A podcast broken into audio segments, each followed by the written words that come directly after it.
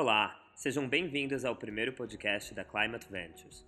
Para quem não conhece, a gente é uma plataforma de inovação multissetorial que nasceu com o propósito de acelerar uma economia regenerativa e de baixo carbono no Brasil. A gente acredita que o país tem um enorme potencial para liderar o um movimento da economia verde globalmente e que ele está repleto de oportunidades de atuação para empreendedores do clima. Nessa série de podcasts, a gente vai explicar algumas dessas oportunidades, dedicando cada episódio a um setor específico da economia. Nesse primeiro episódio, a gente vai falar sobre água e saneamento básico. A gente vai ter aqui a participação da Renata Ruggiero, que é diretora do Instituto Iguá, e da Ana Luísa Becerra, que é empreendedora brasileira e premiada na ONU por ter criado um filtro de água que utiliza apenas a luz solar, o Aqualuz.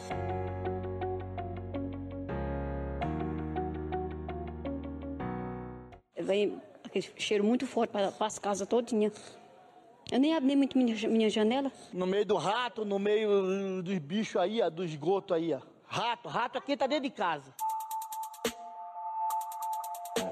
Essa é a realidade de grande parte da população brasileira que, em pleno século XXI, não tem acesso a saneamento básico.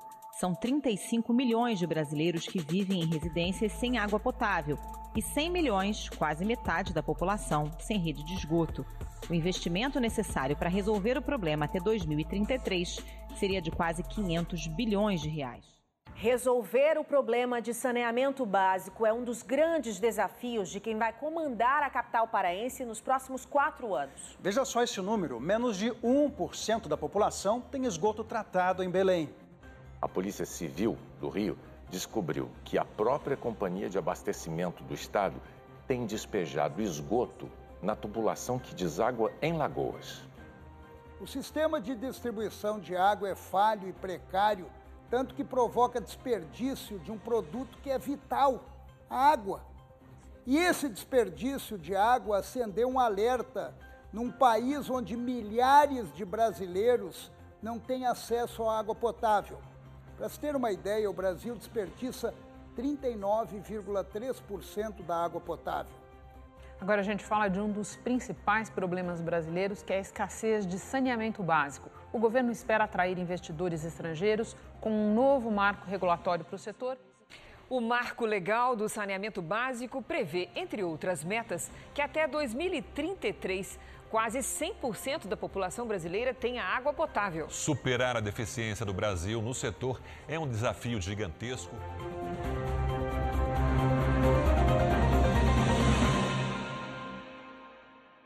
Agora, iniciando a primeira entrevista do nosso podcast, a gente recebe a Renata Ruggiero, diretora do Instituto Iguá. Renata, muito obrigado por ter aceitado o nosso convite. Para começar a nossa conversa, de fato, do começo, eu queria que você me explicasse um pouquinho mais sobre o que é que a gente está falando quando diz saneamento. Porque muita gente tem a impressão de que saneamento é só sobre esgoto, mas é bem mais que isso, né?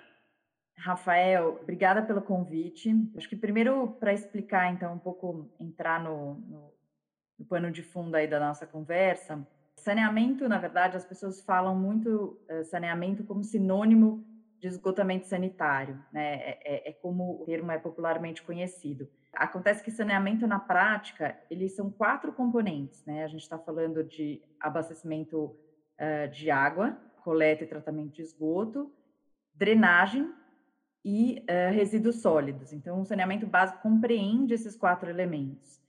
Quando a gente fala companhias de saneamento, a gente está limitando esse escopo a água e esgoto quando a gente traz para o termo mais popular, né, conhecido da, da sociedade em geral, as pessoas acabam tratando o saneamento meio sinônimo de esgoto, mas na verdade, é, tecnicamente, ele compreende esses quatro componentes. E como funciona o mercado de saneamento básico no Brasil?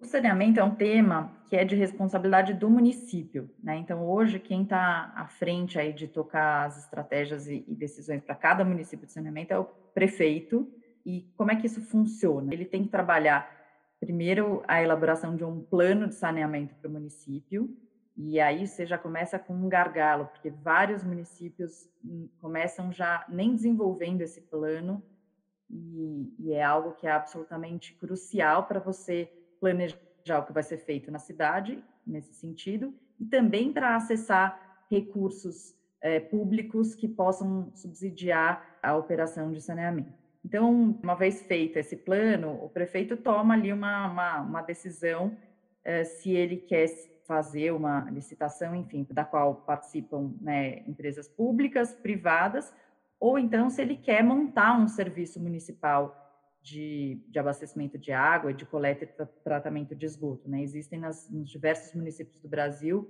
é, esses três cenários: cidades com serviços feitos por companhias de saneamento estatais, outras por companhias de saneamento privadas e outras com serviços municipais gerenciados pela própria prefeitura. Via de regra, esse setor como um todo, ele está majoritariamente é, dominado pelas empresas estatais, né? Agora, com a aprovação do marco de saneamento, se criam condições, é, tanto em termos de atratividade, quanto em termos de arranjos institucionais, é, para atrair mais o capital privado. Então, é um arranjo, né? Um ajuste de vários fatores que permitem com que se defina como é que vai ser feito e esse e o grande ator né, que define esse plano é o prefeito. Por isso que é tanto tão importante a gente é, ter clareza de quais são os planos de saneamento, enfim, para nossa cidade e a, é o jeito também da população poder, da sociedade poder ter uma participação mais ativa nessas escolhas. E acho que tem uma outra coisa que é legal também, que é explicar que é um investimento Saneamento é um investimento de médio e longo prazo e as decisões acabam sendo tomadas por atores políticos. Então, muitas vezes ah, não se tem essa, essa decisões tomadas com esse raio mais extenso de tempo. Se o cara vai investir muito no mandato dele, pode ser que quem vai colher os benefícios é o próximo. Então, muitas vezes ele isso é, atrapalha ele a tomar uma decisão que seja melhor para o bem público, para a população e tudo mais. Ótimo, Renata. Obrigado pela resposta. E agora eu queria entender um pouco melhor como que o Instituto Iguá se encaixa nessa dinâmica do mercado de saneamento. Então, o Instituto Iguá, ele, ele foi criado né, há dois anos e meio atrás, é, ele foi idealizado pela Iguá Saneamento e pelo Fundo de Investimento Acionista da Iguá. O Instituto, ele é independente da empresa, né? Então, tem toda uma teoria da mudança própria, que é direcionada para a missão maior, que é contribuir para a universalização do saneamento no Brasil, uh, por meio da promoção da inovação no setor e, do, e da educação para o desenvolvimento sustentável. Uh, a gente nasceu com uma lógica de atuação que também é um pouco diferente dos demais institutos corporativos, que é com o DNA do impacto coletivo. Acho que os desafios socioambientais eles são tão complexos e, e, esse setor onde a gente atua, o desafio é tão grande, né? As estimativas de investimento e tudo mais, que a gente nem cogitou é, é, atuar de uma forma que não fosse coletiva, pensando em promover um impacto sistêmico, né? E, e mais significativo do que se a gente atuasse mais de forma mais isolada. Obrigado pela explicação, Renata. Eu aproveito também para parabenizar todo o time do Instituto pela atuação de vocês. Você falou de inovação na sua resposta, então minha próxima pergunta vai nesse sentido. Por que, que o setor de saneamento precisa ser mais inovador? Legal. É, eu acho que esse ponto da inovação é um ponto super crítico para o setor, e aí acho que vale dar um passo atrás e explicar. A gente tem né, um setor de saneamento que ele funciona no mesmo modelo de operação há muitas décadas. Então, que basicamente são as grandes estações de tratamento de água e as estações de tratamento de esgoto e as redes, né? Então, esse modelo é um modelo que se justifica para cidades, né? Onde você tem um grande é, populacional, né? No mesmo espaço. Mas esse modelo não faz nenhum sentido, por exemplo, quando a gente pensa nas demandas do saneamento rural, porque você não faz sentido você construir uma, uma rede que vai lá do centro da cidade até as áreas mais remotas, afastadas de toda de todo o município, construindo uma rede para trazer esse esgoto até as grandes estações e tratar. Então, isso é um investimento que o modelo por si só não fecha a conta. Então, é, quando a gente pensa aí em contextos de do saneamento rural, então as comunidades rurais, afastadas, isoladas, e aí também as comunidades urbanas, mas que estão em áreas, por exemplo, de favelas, onde você tem um acúmulo, né, uma, um adensamento populacional muito grande, que você não consegue nem entrar com uma rede, construir uma rede, é, você tem que caminhar por soluções é, diferentes, né, soluções descentralizadas, soluções pequenos sistemas, esses outros formatos, né, que, que já existem, inclusive, eles não são tão aplicados de forma é, disseminada, mas eles são um caminho de fato para que a gente possa contribuir e chegar na universalização do saneamento. Então, essa é uma das questões super importantes que carece de mais inovação. Acho que outro ponto também, que é um ponto muito crítico e é uma dor de todas as, as companhias de saneamento, é relacionado a esse índice de perdas de água ao longo do processo. Essas perdas, elas representam 39% de toda a água, ou seja, com o que a gente perde de água, a gente mais do que abasteceria todo mundo que não tem acesso à água ainda no Brasil. E na prática, as empresas do setor são abertas à inovação? Sim, eu acho que existe. Ela é uma abertura é, crescente. Eu acho que ainda a gente tem mais espaço de abertura ainda nas companhias de saneamento privadas, né? É, nas companhias estatais existe uma de certa forma, uma maior burocracia para que esses novos novas soluções e startups, enfim, possam de fato ser contratadas e ser aplicadas. A própria Iguá, é, a qual o Instituto está mais próximo, é, tem um programa de inovação, que é a Igualab, que já identificou diversas startups aí que com soluções inovadoras e é o caminho que a gente precisa avançar mesmo, mas fazer isso deixar de ser um casos aí experiências pontuais e passar de fato a ser soluções que vão ser aplicadas em larga escala e por mais né, diversas empresas e, e aí a gente avança. Agora, você pode me explicar um pouco melhor sobre o marco legal do saneamento, o novo marco, né? E o que ele traz de mudanças nesse sentido?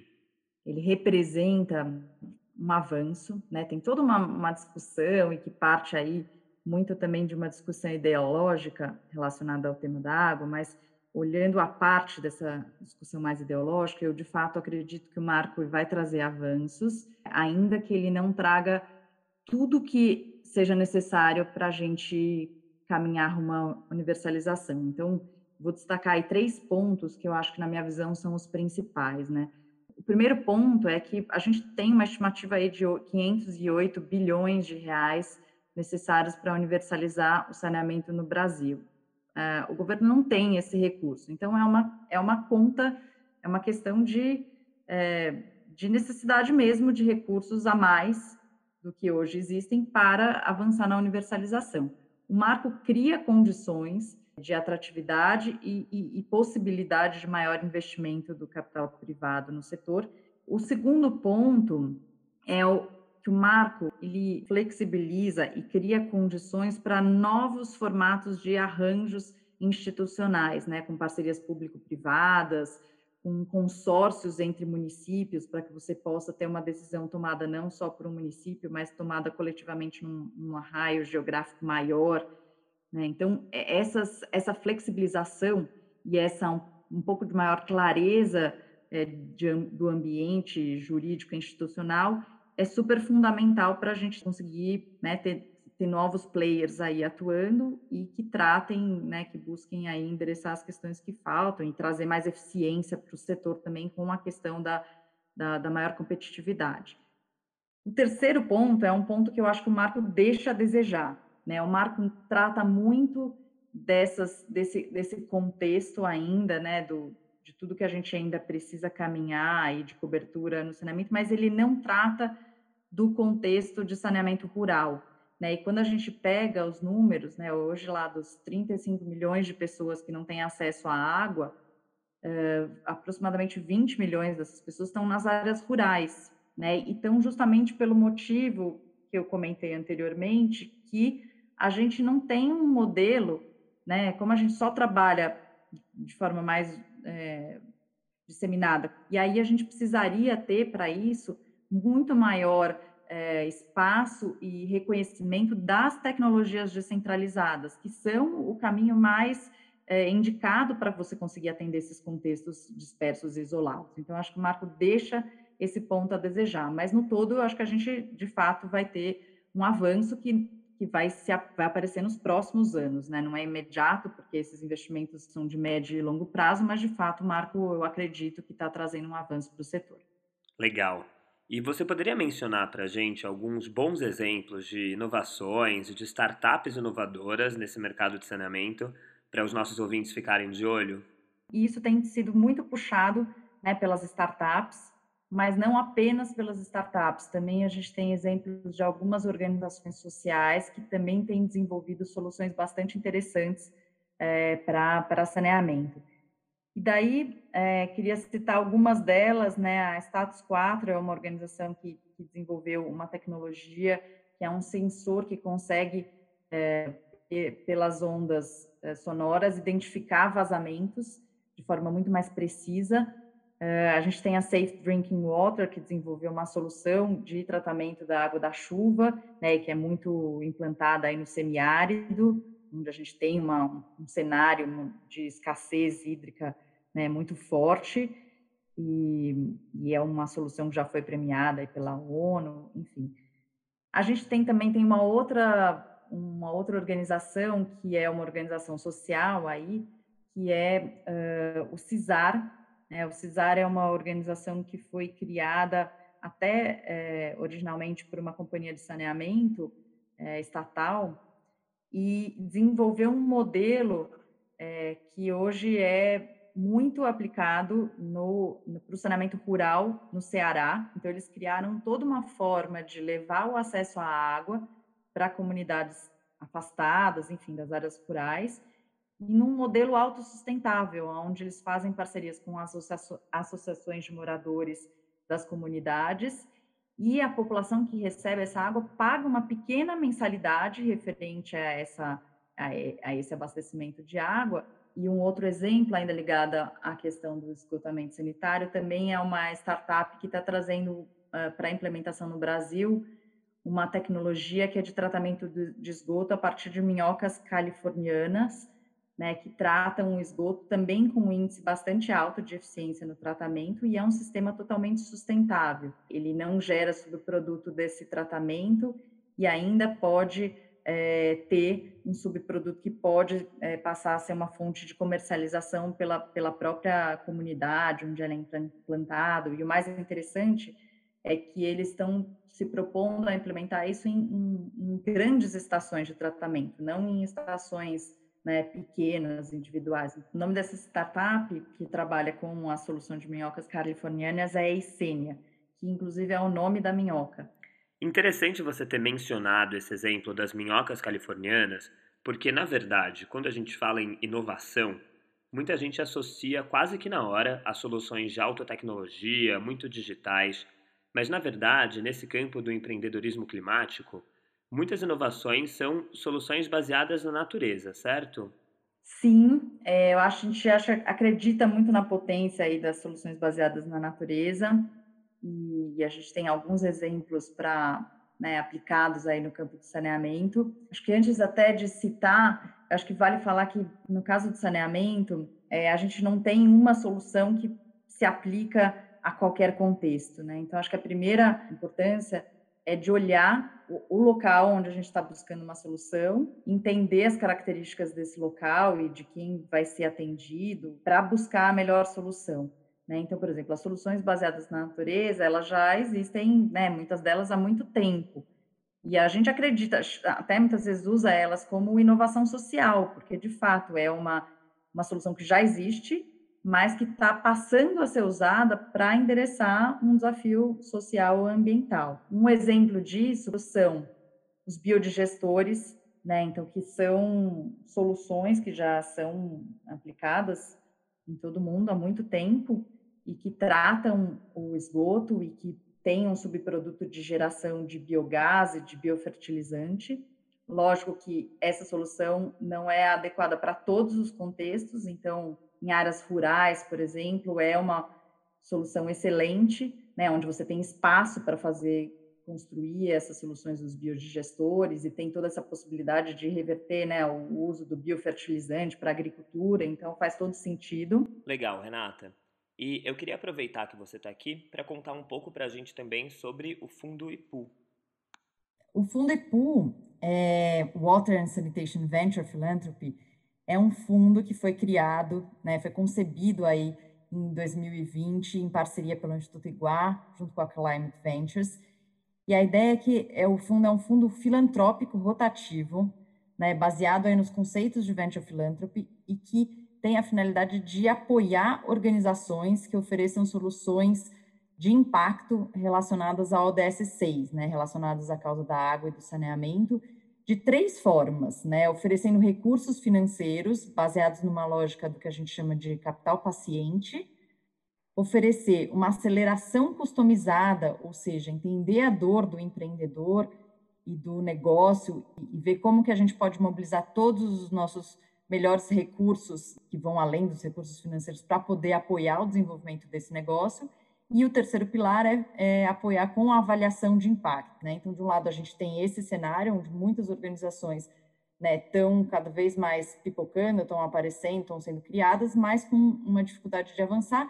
E do outro lado, a gente tem os fundos de impacto, que ainda são poucos, que estão fazendo um trabalho muito bacana aqui no Brasil, estão crescendo e tudo mais, mas ainda são poucos. E eles também começam a trabalhar com tickets financeiros já maiores. E daí, quando a gente tem uma organização que está entre um estágio early stage e um estágio para investimento de um fundo de impacto, a gente acaba tendo uma ausência, uma lacuna de suporte ao desenvolvimento dessas organizações no ecossistema. E foi justamente aí que a gente entendeu que precisava ter uma iniciativa que se propusesse a apoiar as organizações nesse vale da morte que a gente chama, né? Que é de fato um momento de virada que essas organizações precisam para poder é, consolidar seus modelos e crescer e que precisam de um tipo de apoio que de fato é mais paciente, né? Que permita com que ele, ele suba esse degrau e aí possa uh, acessar outras fontes de recursos e, e, outros estágios aí de desenvolvimento. Esse termo venture philanthropy ele é bom e é ruim, né? Ele é bom porque ele numa palavra só ele se propõe a explicar o que ele é, mas ele é ruim porque as pessoas tentam classificar ele ou em venture ou em philanthropy. E na verdade é algo intermediário entre um e outro, né? O Fundo IPU, ele foi concebido em parceria pelo Instituto Iguá e a Climate Ventures, né, e a gente conta com parceiros especialistas, né, com a Citaui, que está uh, desempenhando o papel de gestor financeiro do fundo, e do Torosini Freire, que fez toda a estruturação jurídica e está nos apoiando com essa parte toda de assessoria jurídica. Além disso, a gente também conta né, no Fundo com alguns parceiros institucionais uh, de bastante peso, então a gente tem o GIF, a Rede Brasil do Pacto Global, da ONU, a gente tem a Latin Impacto, que é a rede latino-americana é, de Venture Philanthropy, e a gente tem o Lab de Inovação Financeira é, do BID, CVM, ABDE e GIZ. É, além do Instituto Iguá, nós já temos no Fundo IPU investindo conosco algumas organizações, né? então a gente tem o Instituto Humanize, junto com o Instituto Arapiaú, Fundação Tid Setúbal e a Fundação Brava, que juntos estão investindo através da Aliança para Inovação e Sustentabilidade, a gente tem o IX, né, o Instituto Clima e Sociedade, a gente tem a IG4 Capital e a gente tem um investidor pessoa física. Ótimo. E Renata, então, muito obrigado pela sua participação aqui no nosso podcast. Foi um papo muito rico e eu acho que a mensagem que fica é que o setor de saneamento, da mesma forma que é repleto de desafios, também é repleto de oportunidades para quem quer inovar e empreender. Espero que quem está acompanhando a gente tenha gostado e agora a gente segue para o nosso próximo bloco.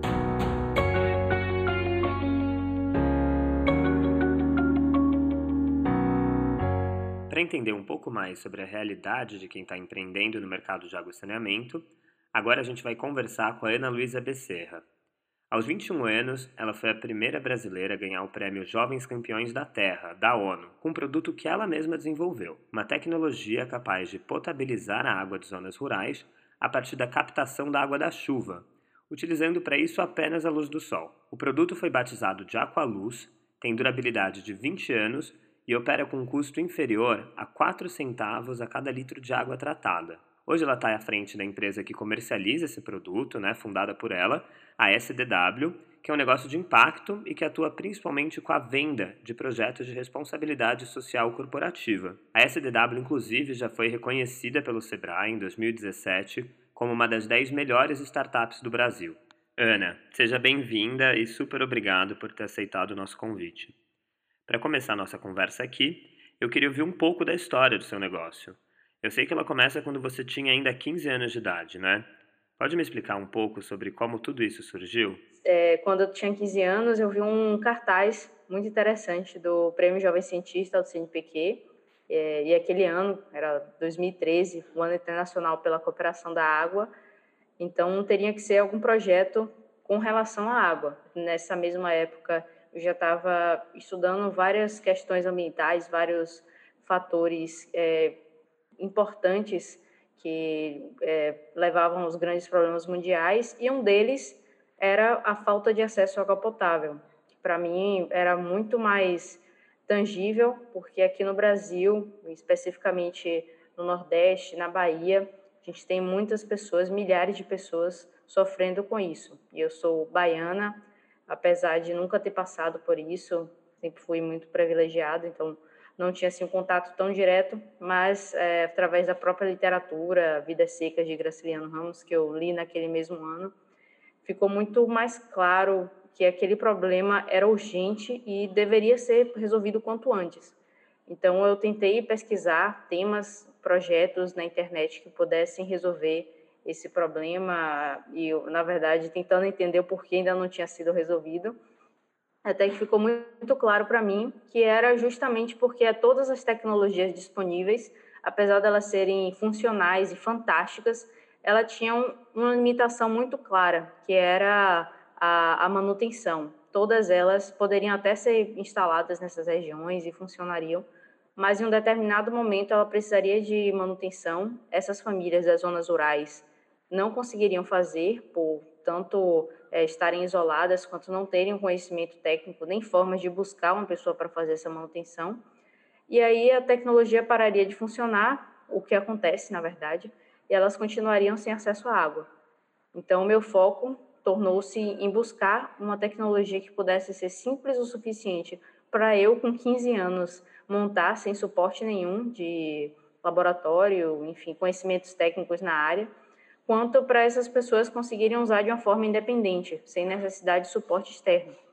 E foi aí que eu cheguei no SODES, que é uma tecnologia que usa a garrafa PET, exposição ao sol. Então, eles enchem a garrafa PET e fazem o tratamento via radiação ultravioleta infravermelha do sol para matar esses micro-organismos que causam doenças na água. E para mim isso ficou muito claro que era uma tecnologia desse tipo que eu precisaria criar. E nessa época eu cheguei a prototipar um modelo que pudesse resolver as limitações do SODES.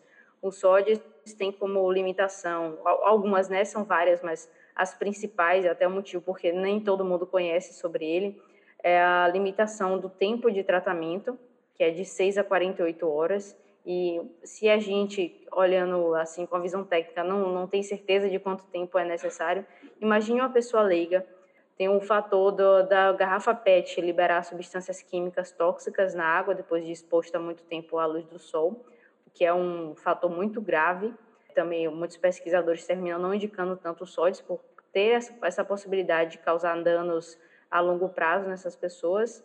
Então, é, eu tentei criar uma tecnologia que pudesse resolver todos esses critérios. Assim nasceu a primeira versão do Aqualuz. Então, eu sabia que ainda existia muito a ser feito, já estava extremamente apaixonada por aquilo, que eu continuei o desenvolvimento da tecnologia é, de paralelo assim com, com o ensino médio, até que eu ingressei na universidade e conheci o mundo do empreendedorismo. Eu acho que isso aí já é para uma outra pergunta. E quando você começou, você já tinha clareza sobre qual seria o modelo de negócios e como que vocês realizariam as vendas do produto? Eu tinha uma ideia do que poderia ser, mas visão nenhuma. Eu achava que eu simplesmente ia ter ideia e as pessoas iam ver em algum lugar e ia replicar em massa. Eu achava que era simples assim. Mas quando eu comecei a, a, a quando ingressei na universidade, é, e tive o contato mesmo com o empreendedorismo, eu entendi que o buraco era muito mais embaixo, não era, não era tão simples assim. E dentro dessa visão inicial, então, vocês previam vendas direto para o governo? Sim, com certeza. Uh, quando foi fundada a STW, o que a gente pensava de modelo de negócio era muito conectado com a questão do governo, que é o governo que fez a, a, o programa de cisternas, um milhão de cisternas, que é a principal fonte de água dessas pessoas da zona rural do semiárido. Então, para mim, ficava muito óbvia a visão de que o governo ia entender que aquela era uma solução necessária, mas aí a gente começou a entender que não ia funcionar, porque é, o governo tem muitas limitações burocráticas. Não, a gente ainda estava como MEI, então nem dava para ser cliente do, nem, nem dava para ter o governo como cliente e a gente como fornecedor do governo, tinha que ser ME ou outro tipo de, de categoria de CNPJ. E a nossa tecnologia não tinha validações técnicas suficientes para o governo confiar e fazer as aquisições. E a gente nem tinha formas de produzir em escala para atender a demanda do governo, caso ele tivesse interesse em executar. Então a gente ficou assim no meio de tantas limitações que dependiam de muito recurso financeiro para ser resolvidas e ao mesmo tempo sem ter uma clara certeza de que o governo de fato faria aquisição se a gente tivesse uma produção, se tivesse uma validação técnica. E diante desse entrave, o que, que vocês decidiram fazer? Então, a gente ficou tentando vender direta, testar o modelo de venda direta para os usuários, que não funcionou gente percebeu que aqui no Brasil temos ainda populações muito é, focadas no, no assistencialismo. Então, elas entendiam que esse tipo de tecnologia tinha que ser oferecida gratuitamente, que elas não estão erradas, né? A água potável é um direito humano, elas de fato tinham que ter acesso a isso de uma forma gratuita. Mas, infelizmente, não funcionava para venda até porque elas também não tinham grandes recursos financeiros para isso, a gente dependeria de fazer financiamento, e aí já viria um outro problema, como que a gente vai financiar uma tecnologia, a gente não tem recurso, é, não temos fluxo de caixa suficiente para viabilizar um tipo de operação dessa, e aí a gente continuou, e agora, o que é que a gente faz? Aí apareceu uma empresa é, querendo que a gente fizesse um projeto que eles bancariam um projeto para a comunidade. Aí já acionou um alerta. Hum, será que isso seria um modelo?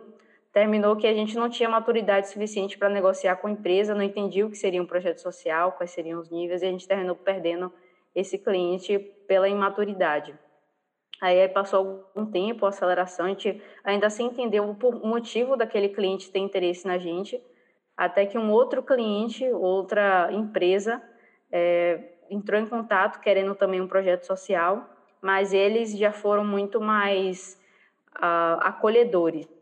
Eles já tentaram nos passar o que é que eles queriam exatamente da gente, o que é que a gente tinha que fazer, e aí a gente se esforçava para montar uma, uma proposta, estudar todos os processos necessários para aquilo virar realidade, e eles validavam, não, ainda falta isso, ainda falta isso.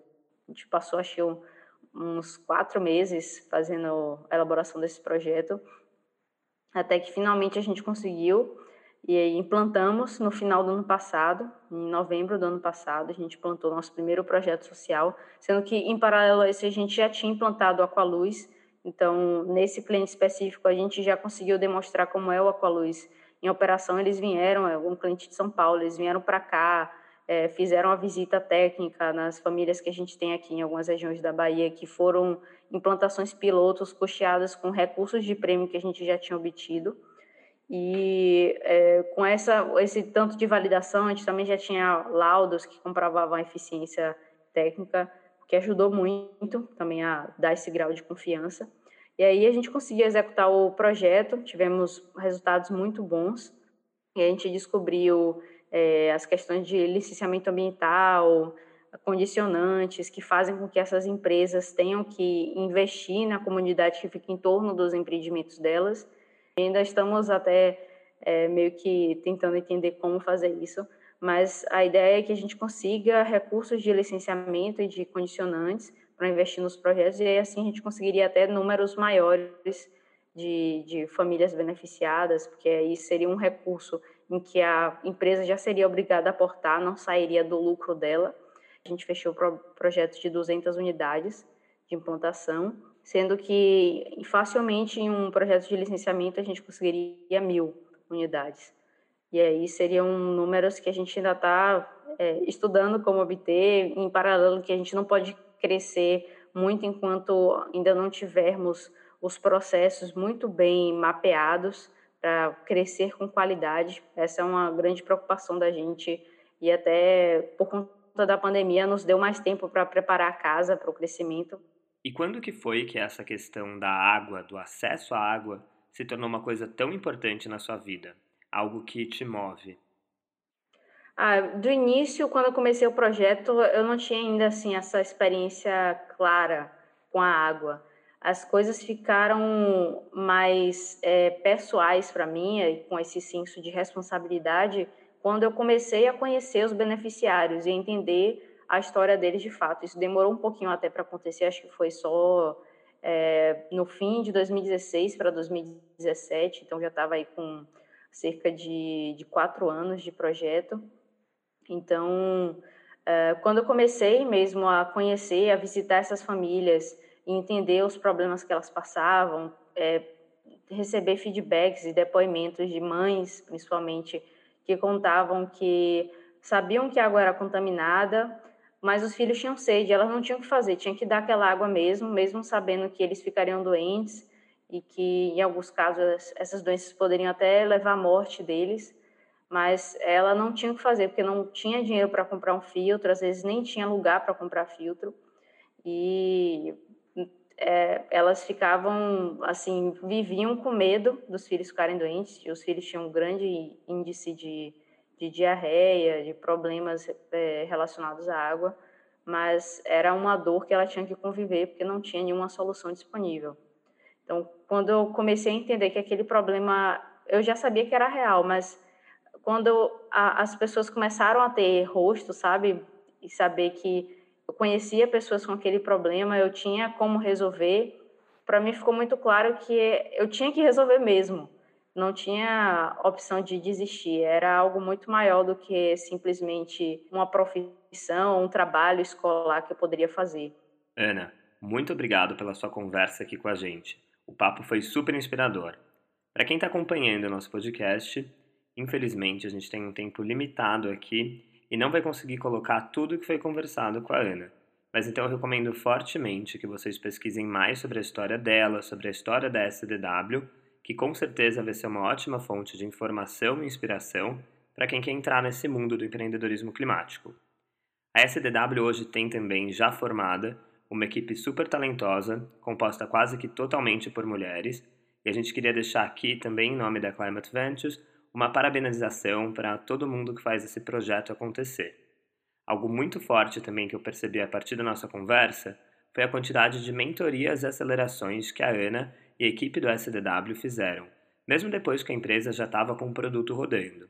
Então, essa outra lição super importante que fica aos futuros empreendedores: Long Life Learning.